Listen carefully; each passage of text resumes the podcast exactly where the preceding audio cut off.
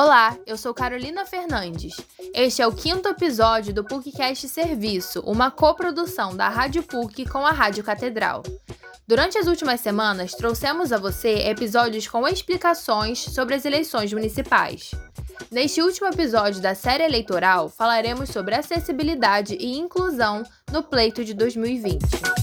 Mais de 1 milhão dos 147 milhões de eleitores aptos a votar nas eleições municipais de 2020 possuem algum tipo de deficiência ou mobilidade reduzida. Para um maior alcance da cidadania, a Justiça Eleitoral busca fortalecer medidas de inclusão.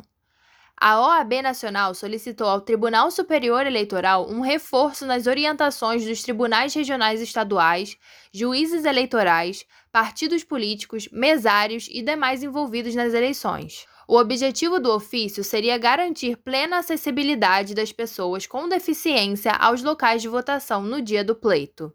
Atualmente, pessoas com deficiência têm atendimento prioritário nos locais de votação.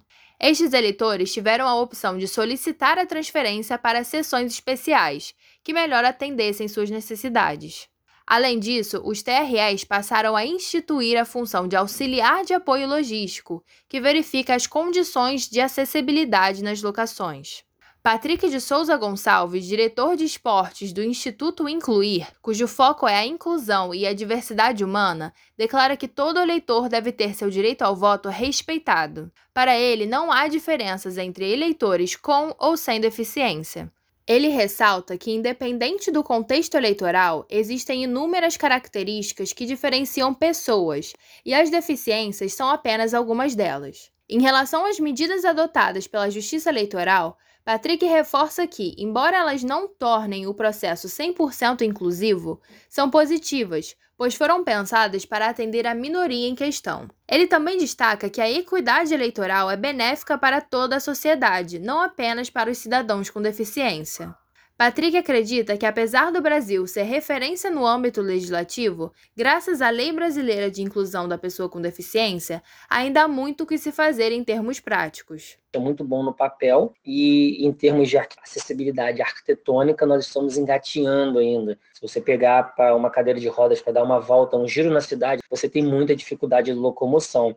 Mas eu acredito muito que já estamos melhores do que antes e que essa mudança, essa transformação, ela vem acontecendo é, de acordo com uma mudança de pensamento social, né? Então, a partir do momento que a sociedade se torna mais inclusiva, as, há uma pressão para que as leis sejam colocadas em vigor, que os estabelecimentos de fato cumpram o que está escrito no papel, o que está escrito na legislação, e as coisas começam a tomar uma proporção maior. Não na velocidade e no, no ritmo que, que nós, como instituição referência no segmento, gostaríamos, mas tendo um olhar mais ampliado, as coisas acontecem.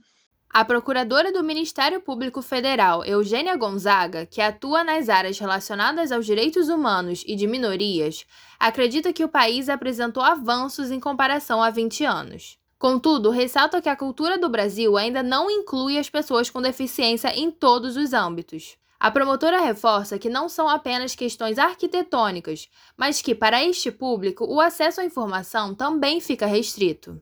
Como exemplo, ela cita as reuniões virtuais que se tornaram comuns durante a pandemia.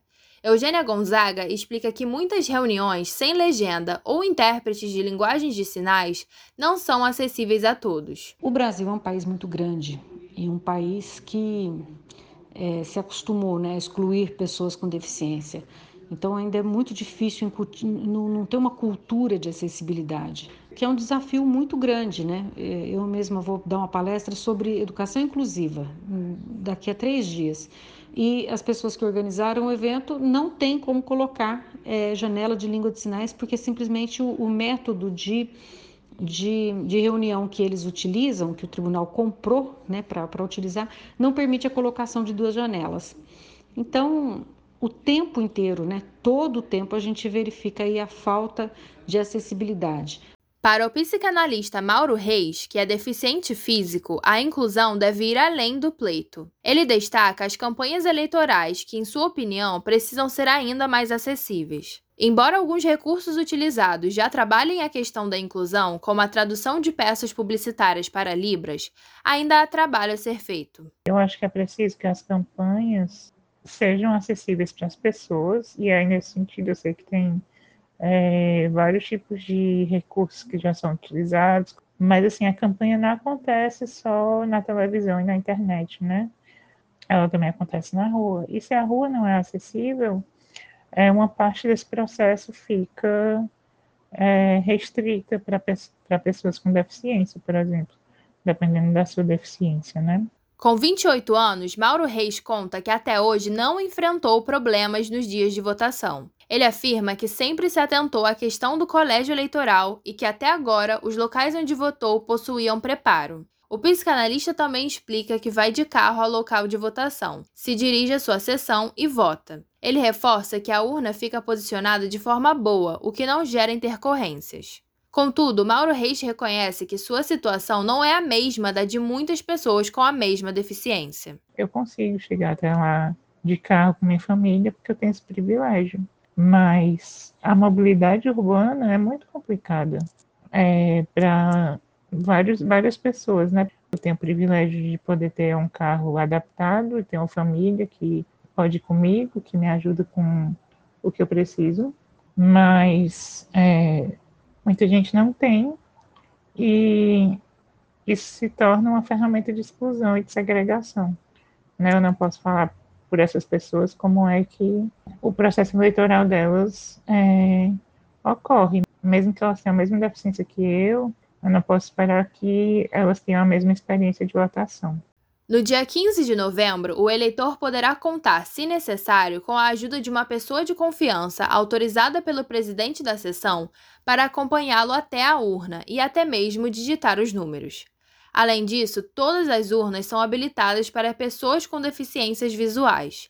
Serão disponibilizados também fones de ouvido nas sessões eleitorais especiais, assim como naquelas onde for solicitado, para que o eleitor PCD receba sinais sonoros com indicação do número escolhido.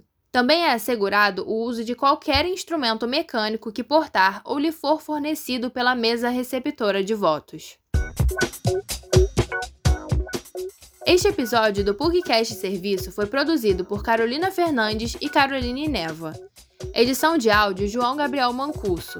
Editor da Rádio PUC, Célio Campos. Coordenadora do projeto Comunicar, Lilian Sabac. Voltaremos na próxima sexta com novos assuntos. Até lá!